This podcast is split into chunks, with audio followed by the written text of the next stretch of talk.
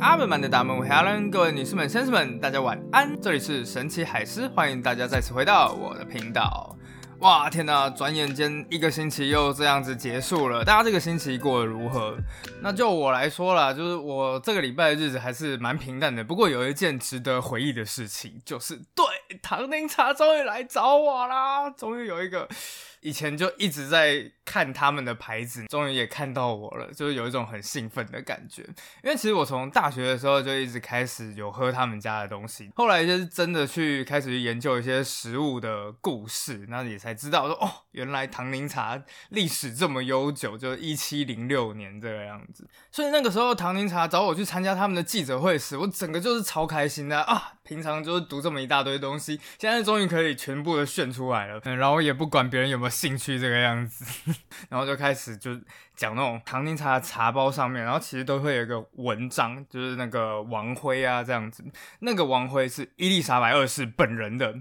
就我曾经很喜欢去研究那些名人的日常生活作息，我后来才知道，伊丽莎白二世女王本人呢，其实每天早上七点半起床，第一件事情就是要去喝一杯伯爵茶。当然，因为我看的是真正的女王传记，所以他们为了避免夜配之前，所以没有讲说这个伯爵茶是哪一个牌子。不过后来我问了一下唐宁他们，他们说哦，那他们喝的就是他们家的伯爵茶，那我姑且就相信吧。不过这一次的重头戏当然还是咖啡本人啦。这一次是唐宁跟另外一位很有名的咖啡师叫做王策一起联名推出的伊索比亚的咖啡豆。大家知道吗？其实咖啡就是起源于非洲的伊索比亚。那咖啡师们里面都流传着一个故事，他们起源叫做跳舞山羊传说。原来是当时呢有一个牧羊人叫做卡勒迪。在卡尔迪，他有一天，然后就是在放羊，放羊的途中，然后就睡着了，睡睡睡睡，一醒来之后，发现自己的羊群全部都不见了。接下来开始他到处疯狂的找，找啊找啊找啊，后来终于在一个树林里面，然后就看见自己的羊群都在跳舞。后来仔细观察以后，才知道，哦，原来羊就是一边跳舞，然后一边在啃一个红色的果实。卡尔迪不知道是那是什么东西，后来一吃之后，哇，突然间嗨到爆。就在这一瞬间，然后咖啡进入了人类的世界。那伊索比亚精品咖啡的风味呢？主调其实大致上都是莓果味的。那至少是王策告诉我的，所以那个时候我拿着这一包伊索比亚日晒咖啡豆一撕开，我心想说：我闻到的是咖啡的味道吗？这不是草莓的味道吗？就是它的莓果味真的很香，尤其是当你在磨完之后，哦，那真的是一个满是芬芳的状态。一喝下去之后，其实你会非常的感受到，它真的是一种带着酸香的感觉，尤其是当温度越冷了之后，那个莓果味就越明显。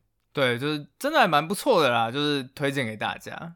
其实我就本人真的蛮喜欢这种生活里的小世界时，在咖啡啊，在茶里面，然后就是找这种生活的故事。然而，我们这一次的 podcast 是一个时事题，对他讲的其实就跟最近政治上面发生的一件大事有关，那就是中共二十大。不过，请不用担心，我们今天也不是要那么讲政治，我们讲的还是历史的故事。我们讲的是另外一场的二十大，就是苏共二十大。为什么要讲这一场呢？因为这一场刚好跟中共的二十大完全相反。因为中共二十大就是习近平他开启了自己的第三任期，然后就这样子无限的连任下去。不过跟中共二十大完全不一样的，就是在距今六十多年前的这一场苏共二十大，他们最重要的成就是彻底铲除了一个独裁者的余毒。究竟？这一场大会里面发生了什么样的故事？而这里中间，我们又可以看得出来，在共产政权内部充斥着怎么样台面下面的权力斗争呢？我们就一起来看看吧。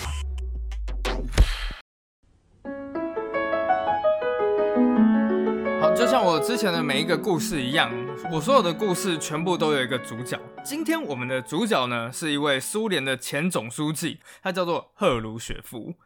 赫鲁雪夫，有些人应该没有什么太大的印象啊。我现在简单介绍一下赫鲁雪夫他的个性。事实上，赫鲁雪夫是一个脾气非常糟糕的人。虽然做了很多很多的事情，但是他最知名的一幕就是在一九六零年代，他在一场联合国大会上面，因为不满台上某一个人的发言。好，这个时候如果你是一个外交官，你是一个政治人物，你应该就会隐忍下来，然后之后再回去发脾气。但赫鲁雪夫不是，他直接一看到的时候气。急攻心，顿时他又就开始拿起了一只皮鞋，开始这样，开始那种敲桌子，这就是历史上所谓的敲桌事件，或是敲鞋事件。不过原本大家以为事情就这样子告一段落了，哎，没有，因为后来啊，就是有那种眼尖的人，然后回去看了一下当时的新闻照片，发现，哎，不对不对不对，赫鲁雪夫当时的两只脚都有穿鞋子。这个时候就神奇啦，那他拿来敲的那个鞋子到底是谁的？所以后来就有开始出现各式各样的声音，然后我觉得蛮有趣的。他就说 赫鲁雪夫他不是拿自己的鞋子，他是拿谁的鞋子呢？是他旁边苏联外交部长的鞋子，然后就是脱人家的鞋子开始这样敲敲敲。可是后来大家又回去看，不对，苏联外交部长他的两只脚上面也都有鞋子啊！有一些无聊的人，要是真的跑去查。后来才知道，说 赫鲁雪夫那个时候就已经气急攻心了，想要敲桌子，但突然间临时又找不到东西，在那一瞬间，他突然间看见旁边一位阿拉伯的代表，然后在那边度咕。赫鲁雪夫二话不说，抓起阿拉伯外交官的脚抬起来，然后把人家鞋子脱下来，然后开始这样啪啪啪啪啪。总而言之，赫鲁雪夫就是一个脾气很硬的家伙。但是他每一次呢，在外面然后发出了一些事情，虽然感觉他非常的生气，但是不知道为什么，在历史上传下来之后，都会变成喜剧。不过今天呢，我们不是要讲一九六零年代的事情，我们的时间要再往前倒回一点点，一九五三年。那时候，赫鲁雪夫是莫斯科的党委书记，就是一个几乎已经算是到了最核心的圈子，但是距离 Number One 还有很长的一段距离。而他的顶头上司就是当时苏联最有名的独裁者 Joseph Stalin，史达林。呃，当时啊，虽然赫鲁雪夫他已经来到了整个苏联共产党的最核心的那一圈，那但你知道吗？在所有的专制体制里面，你就可以看得出来。在那种独裁体制内，不管你到多高层，你永远都是你上面的人的狗。那个时候他就是这个样子。在史达林最后几年的人生里面，整个苏联共产党其实都不太开会了。你要去找史达林处理公务，是不是？OK，没问题。就是呢，想尽办法受邀参加史达林的狂欢 party。他每天都会在自己家里面，然后开趴。时间是什么时候呢？每天的凌晨一点。所以那个时候对他们来讲，日子过得很痛苦啊。就是白天要上班办。然后一直到晚上还要去取悦老板，在那种场合里面，史达林特别喜欢把赫鲁雪夫还有其他那一些人，然后就灌得酩酊大醉，然后之后再叫他说来跳一个乌克兰的土风舞。堂堂一个莫斯科的市委书记，然后接下来就在那边废话，在那边采衣娱亲之类的。而终于呢，时间就来到了一九五三年。这个时候，赫鲁雪夫好不容易熬过了某一个超长时间的工作之后，终于拖着疲惫的身躯回到了自己的家里面。他洗漱完毕，看到了自己可爱的床，终于准备要趴下去的那一瞬间，电话突然间响起来了，铃铃。赫鲁雪夫接起了电话，话筒前马上传来了一声：“快过来，阿北出事了！”啊，快过来，史达林的病情恶化了。果然叫醒赫鲁雪夫的一定是非常重大的事情，因为当时的史达林其实已经中风了四天，所有人都知道此时史达林的大限已经将至了。果然，在一接到消息之后，赫鲁雪夫马上从床上跳了起来，急匆匆的跳上车，刚好赶上史达林过世前的那一刻。根据史达林女儿的叙述啊，史达林这一个在生前在整个苏联里面无所不能的独裁者，死的时候却相当的痛苦。在最后两个小时，他几乎就是那种慢慢窒息而死的。他每吸一口气，他的肺活量就越来越低，越来越低。而终于在最后的一分钟，史达林突然间睁开了双眼，环视所有站在他身边的人，那眼神很可怕。可以说是疯狂的，或是愤怒的，每一个人都被这样的眼神扫到了。突然间，史达林举起了左手，像在指着上天，又像是在恐吓周围的所有人。终于在经过短暂的挣扎后，下一刻，他从他的肉体中挣脱了。斯大林一死，马上就引发了苏共高层里面的内部震动。当时所有人都在想，那下一个接班人到底是谁？有人说：“哎，既然这篇的主角不是都是赫鲁雪夫吗？那当然就是赫鲁雪夫啦。”拍谁？事情并没有想象的这么美好，因为在当时的党内里面，不管是论资排辈啊，或是整个党里面的影响力，赫鲁雪夫基本上连个边都沾不上。那个年代里面，真的顺理成章接班的，其实是史达林之后的第二号人物——部长会议副主席马林科夫。啊，这个人虽然位置相当的关键，他当时是整个史达林以外的第二号人物。不过，马林科夫这一个人，整个人存在感相当低，那才干也没有很强。因为俄国历史学家是这个样子评断他的：他没有自己的面目，没有自己的风格，只是史达林的工具。他的大权仅仅只是史达林权力的继续。总之，就是一个很软脚的人啦。那为了生动的描述他这种软脚的形象，我们就给他取一个外号好了，叫他马水母。哎，顺带一提啊，这是苏联历史啊，绝对跟台湾的政坛没有半点关系。呃，总之啊，马好，不要叫他马水母了，叫他老马好了。总之啊，老马就这样子被推上了苏联共主的宝座。但他要上宝座，总要有人推他一把才行吧？而推他的那一个人，才是背后真正的引武者，他叫做贝利亚。贝利亚是谁呢？这一个人其实是当时整个苏共当局第三号人物，他长期掌管的一个叫做内务部的部门。这个地方简单来说就是苏联的秘密警察。就因为掌握了一个这样子的机构，所有人对他几乎就是敢怒而不敢言。因为对贝利亚来说，只要一句话、一个字，甚至一个表情不对，很有可能隔天就整个消失了。所以贝利亚才是一个真正的危险人物。他知道，在这个人事布局暗潮汹涌的当下。第一要务绝对是要巩固自己的权利。好的，请听题：在党内如果要巩固自己的势力，你必须要做哪一件事情？第一，给他们很多好处，让大家都臣服于你；第二，让大家对你感到恐惧。是的，没错，正确的答案就是让大家感到恐惧。贝利亚开始主导了一系列，表明说就是啊，我们要平反这种过去史达林的冤案，彰显正义这样子。可是。同一时间，当时整个苏共中央政治局里面，每个高官都因为曾经遵照史达林的命令去做过一些见不得光的事情，后来这一些事情就成为掌管内务部的贝利亚手上的黑资料，所以每个人对他真的是非常的惧怕。不过同一时间，贝利亚当然也是需要盟友，因此他就开始拉拢了老马。那老马当然也是像是照剧本似的，一被推举上位，马上也就推荐贝利亚说：“哎，那接下来我们就让贝利亚来当这个副主席，来攻后后啊！”然后接下来所有政治局成员就一律鼓掌通过。这个时候，所有人其实都看出来了。虽然马林科夫这一个人是坐在史达林的宝座上面，不过他后面的这位贝利亚才是王位后方的 king maker。然而最出乎意料的事情是，贝利亚觉得这个还不够，他还另外找了一个人加入了他们的核心圈子，那就是赫鲁雪夫。那个时候，赫鲁雪夫其实完全不知道自己到底为什么会被贝利亚相中，因为在当时的整个苏共高层名单里面，第一当然就是老马，第二是贝利亚。可是那个时候好像赫鲁雪夫才排到第七还第八，总而言之，跟前两位的地位完全不是同一个等级的。但后来人们想，也许贝利亚看上的就是这一点。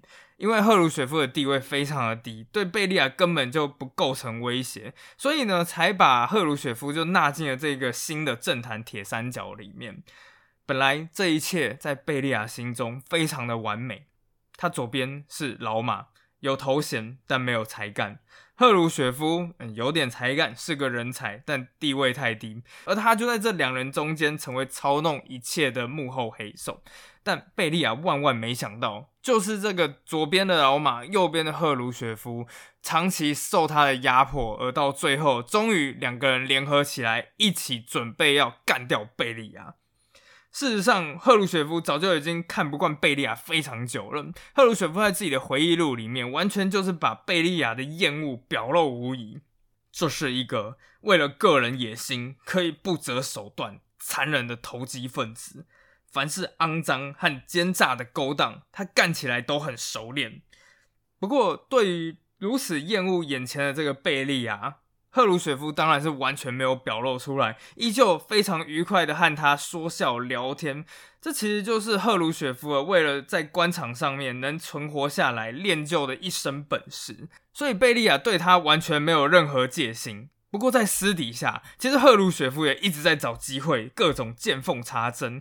终于啊，到了某一天，发生了一件小事情。这其实真的算是很小很小的一件事情，就是当时的铁三角正在一起散步，散一散，散一散，贝利啊突然间开始突发奇想，那对其他的两个人就说：“哎，我们都老了，随时可能不幸就会降临在我们身上，所以我们是不是应该要好好的享受一下生活啊？”其他两人当然就心想：“啊，对啊，对啊，没错，我们应该要好好享受生活。”贝利亚那时候就想。那不然这样子，我来提议一下，我们不如帮所有的苏共高层都在我们最漂亮的一个海，叫做黑海，建一栋漂亮的别墅吧。我们一人一栋，你觉得如何？两个人那时候一听到，哎呀，英明啊，好啊，太棒了！贝利亚这个时候当然也很开心，还特别跑去找老马说，哎，尤其是我们老马，你的地位最高，所以我要特别帮你留一块风景最漂亮的地方。那老马一听到就是啊，好啊好啊，超棒的，好棒棒哦。不过呢，过了不久之后，贝利亚离开了，赫鲁雪夫马上就逮到了机会，在老马耳朵旁边吹风。他就说：“老马，你要小心一点，他帮你建黑海别墅这件事情，完全就是挖洞给你跳啊。”老马那个时候还没看出来，他就心想说：“啊，什么洞？发生什么事了？”赫鲁雪夫开始就跟他解释说：“我的天哪，你还不懂吗？”黑海那边上面有人在住啊，那如果贝利亚他要建别墅的话，上面有人，你觉得他会怎么办？哦，那当然就是把那些人全部赶走啦。对啊，没错，那一些人世世代代都在上面居住，突然有一天全部都被赶走了，而那个时候整个百姓就怨声载道，不过也无可奈何，他们就只能在那边，然后就看着华丽的宫殿一天一天一天的完工了。等到完工之后，就发现哇，是你去住。你觉得当地的人会怎么想？然后这个时候，贝利亚就可以偷偷的收集你的黑资料。这一切就是为了要把你赶下来的阴谋啊！一次两次，渐渐的，马水母终于被赫鲁雪夫说动了。但说动是一回事，老马又觉得，那我们又能怎么办呢？要单枪匹马去挑战贝利亚吗？人家势力这么大，我才不要！赫鲁雪夫一听到老马终于已经开始逐渐松动了，就马上又推了一把。你并不是一个人。事实上，反击的号角声已经响起了。主意已定之后，赫鲁雪夫他们就开始在暗处四处寻找各种可能的同伴。那个时候，当然了，大家都在这种恐惧之中，所以一刚开始事情进行的其实也不算是太顺利。他们很快就找上了一个头号大咖——苏联最高苏维埃主席团主席。好，这听起来好像有点绕口。那最高苏维埃其实就是苏联最高的立法机关了，有点像立法院。总而言之呢，他们找上的这一个人也是一个地位非常高的人。而当赫鲁雪夫他们一见到这个人时，对方的第一句话居然就是赞美贝利亚啊，贝利亚多么伟大的人物啊！赫鲁雪夫同志，他真的是太伟大了。赫鲁雪夫他们一听到心都凉了啊，我就是来请你帮忙一起铲除贝利亚的。不过呢，随着对话进行，当赫鲁雪夫他们向对方暗示说：“哎，我们可能要做一些事情哦。”那对方说：“哎，什么什么什么事情？哦，我们要准备推翻贝利亚。”一听到这一句话，对方马上就沉默了下来。过了一阵子之后，才终于拔断电话机。而在确定电话已经完全被拔断时，整个人就是哭到泣不成声。他们走过去，一把抓住赫鲁雪夫，抱着他们，然后嚎啕大哭了起来。没过多久，国防部长、外交部长，甚至是那种负责计划经济的高官，也全部都加入了赫鲁雪夫他们。在这整个政治风暴的前一晚，最后一次下班时，赫鲁雪夫握着贝利亚的手。但是他心里想的却完全是另一回事。你这个王八蛋！明天两点钟，我们就不会只是抓着你的手了，我们会抓住你的尾巴。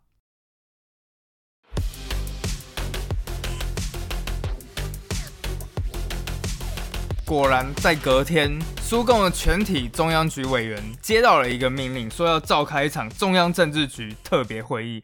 当时贝利亚还不知道会发生什么事情，但突然间就听见在会议主席马林科夫说了一段非常不寻常的话。今天的会议，我们主要是要讨论党内存在的一个问题，这些问题是非常重大而且紧急的。此时，马林科夫都还没有讲完，贝利亚瞬间就已经察觉到事情不太对劲。他马上抓住了旁边赫鲁雪夫的手，问他说：“什么事情？什么事情很紧急？”赫鲁雪夫把手轻轻的拨掉，回他：“注意听，你马上就明白了。”此时，赫鲁雪夫站起身，走上讲台。这个时候，一直对贝利亚卑躬屈膝的赫鲁雪夫，终于能够对贝利亚全面摊牌了。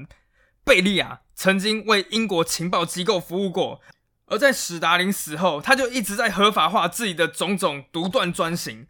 赫鲁雪夫的声音越来越高，也越来越大声。他是个为自己而占据党内的机会主义者，他的傲慢让人无法忍受。没有一个诚实的共产党人会像他那样作威作福。所以结论只有一个：贝利亚不是一个真正的共产党人。贝利亚此时听到了之后，震撼到无法说话。他万万没有想到，开出第一枪的居然是他的好朋友赫鲁雪夫，喊着：“你疯了！你想要鸡蛋里挑骨头吗？你到底想要干什么？”但赫鲁雪夫根本不理他，因为在赫鲁雪夫说完之后，让贝利亚更震撼的事情是，接下来所有的中央政治局委员也接二连三上台，炮火一个比一个猛烈。而等到大家全都说完话以后，作为主席的马林科夫，本来他是应该要出来做最后结论，讲出那最后最关键的那一句话。然而就在这个最需要勇气的关键时刻，这个软弱的马水母竟然紧张到说不出话来了。整个会议突然间出现了一片尴尬的沉默，也许那个沉默只有几秒钟，但却像一个世纪一样那么久。此时，赫鲁雪夫突然有种可怕的感觉，他发觉说可能会出事，便马上开始和马林科夫说：“我要求发言。”马林科夫此时终于如梦初醒，他准许了赫鲁雪夫的发言，因此赫鲁雪夫便代替他说出了马林科夫本来该说的话。我现在提议。立刻撤销贝利亚部长会议副主席、内务部部长以及他在政府中的一切职务。也许是一直在脑海里面的景象突然间成为了现实，让老马整个方寸大乱。因为这个时候，按照原本想到的进程，他应该要将这个提议付诸表决，然后表决完之后再实施逮捕。但情急之下，他竟然忘记了这个步骤，直接按下了一个按钮，那就是发动逮捕行动的信号。外面的人接到了行动命令之后，马上就冲了进来。而冲进来的第一名军人不是别人，就是一生获得四次苏联英雄的称号，在红军地位超高的朱可夫元帅。好，我知道有一些人应该没听过朱可夫元帅。简单来说，就是当年在打进柏林的战争里面，苏军冲进柏林最高的将领，其中之一就是朱可夫元帅。朱可夫元帅的加入，基本上等同于连红军最高阶的军官，其实都已经被拉进了赫鲁雪夫的阵营里。事已至此，老马才终于下定决心，下令作为苏联部长会议主席，我命令你把贝利亚扣押起来，听候调查处理。朱可夫听到命令，便马上转身，对早就已经看不爽很久的贝利亚厉声喊道：“举起手来！”经过一阵混乱之后，贝利亚终于被逮捕了。原本以为事情就是这样子平顺下来，不过就在贝利亚被押走之后没几分钟，老马带着一名军官一起走向了赫鲁雪夫，和他悄声的说道：“这是我的侍卫长，他有一件事情要对你说。”赫鲁雪夫马上就问：“什么事情？”这时那一名军官便讲出一件让人家很震撼的事：“刚刚我听说贝利亚已经被抓起来了，所以我想要向您报告一件事。”那就是贝利亚曾经强奸了我的干女儿，当时她只是一名七年级的学生。赫鲁雪夫听完大为震撼，便当场向那个军官保证：“我一定会彻底调查关于贝利亚的所有事情，你放心。”然而，在调查结果出炉之后，赫鲁雪夫他们全都惊呆了。原本他们以为啊，强奸一名七年级女生只是一个个案，但后来他们发现，类似的情况居然多达多少起呢？一百多起。在听到贝利亚失事之后，无数的证人开始全部涌现出来，纷纷开始揭发贝利亚的滔天罪行。而最震撼的一件事情，就是在一九三零年代那个号称大清洗的时代，贝利亚在这段期间内如何审讯、折磨犯人，到最后死于非命的人数，更是让苏共高层震惊不已。他们完全都没有办法相信这件事情。而此时，赫鲁雪夫也摇着头，说出了他对贝利亚的评价：我们所面对的家伙，简直是一只野兽，一只毫无人性的野兽。但现在这一个新的问题就是：贝利亚真的是一切的主谋吗？还是他只是一个帮凶？他是受到谁的命令？谁有资格命令他？这个时候的答案只有一个人：苏联前独裁者约瑟夫·史达林。整个一九五五年，赫鲁雪夫都处于一种狂躁的矛盾中，在各种自我辩解与忏悔中间剧烈的摆荡着。时间就这样子来到了一九五六年，苏联共产党第二十次代表大会即将召开，这是整个苏联共产党里面最重要的政治机会。也是史达林死后第一次的党代表大会，一千四百三十六名党代表齐聚克里姆林宫，而这一次大会的目的就是要确立后史达林时代的政治路线，以及对史达林本人做出最终的盖棺论定。大家知道，今天我们一听到史达林，你会第一个会想到什么？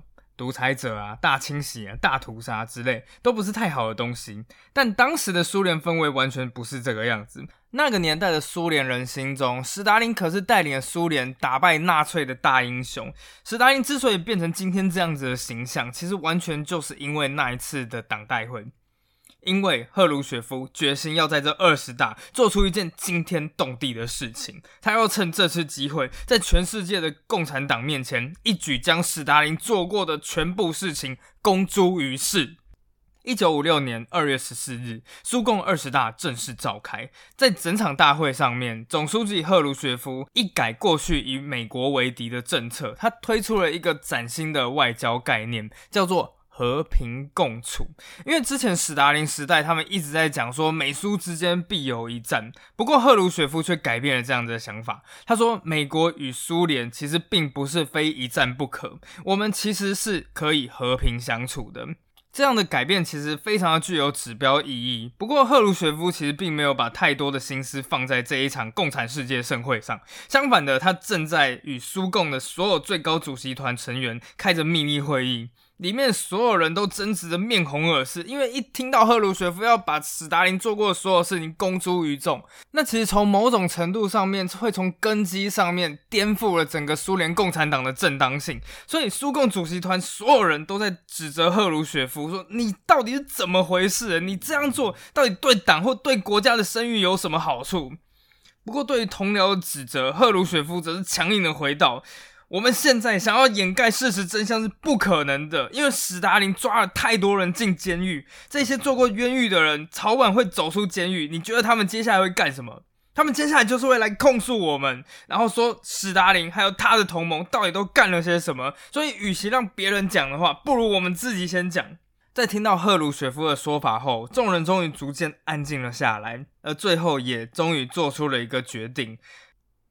很快的，十天的会议马上就要结束了。在最后一个晚上，党代表们正准备收拾行李回国，但突然间，他们却在深夜接到消息，主席团要召开一次没有在行程上面的特别会议。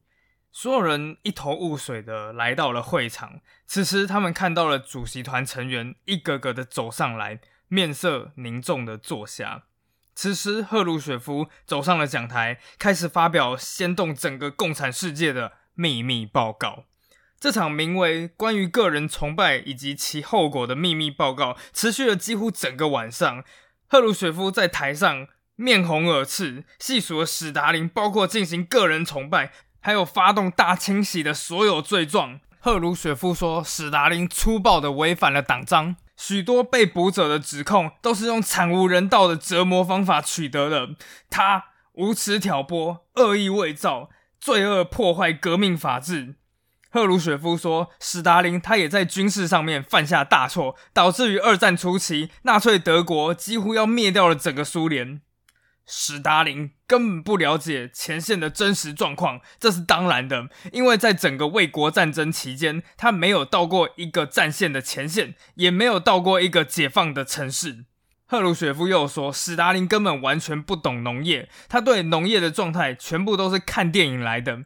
但那些电影里的集体农庄，全都在餐桌摆满了食物和肥鸭，他自然也觉得真实情况就是如此。此时的共产党代表完全没有心理准备，只能任由赫鲁雪夫在台上把他们心中的史达林形象撕成碎片。有些人承受不住真相，连吞了五颗心脏病的药片；同时，也有些人过去对史达林敢怒不敢言。虽然一方面是在心中惊喜的，但是又害怕说怎么能当着所有的面讲出来呢？但不管是哪种人，他们在面对这样子的风暴，反应都只有一个。那就是一片沉默。等到演讲结束时，连一只昆虫飞过都能听得一清二楚。当时所有人鱼贯走出会场时，完全不敢对视，只听见他们嘴里面喃喃自语着“是啊，是啊”的声音，好像只有这样子的一个词汇，才能够包含他们混杂着困惑、震撼、羞愧等种种强烈而矛盾的感情。此时，在党刊一个叫做《共产党员》的编辑部里面，一名年轻人此时已经早上开始起来工作了。突然间，他发现参加完党代表的上司回来了，但年轻人就觉得很奇怪，因为不知道为什么上司看起来面如死灰，简直就像沼泽的颜色似的。年轻人就问上司说：“怎么了？”但上司的嘴唇连动都没动一下。在一段长长的沉默以后。年轻人半开玩笑的说：“天哪，不会是党决定关闭我们的杂志了吧？”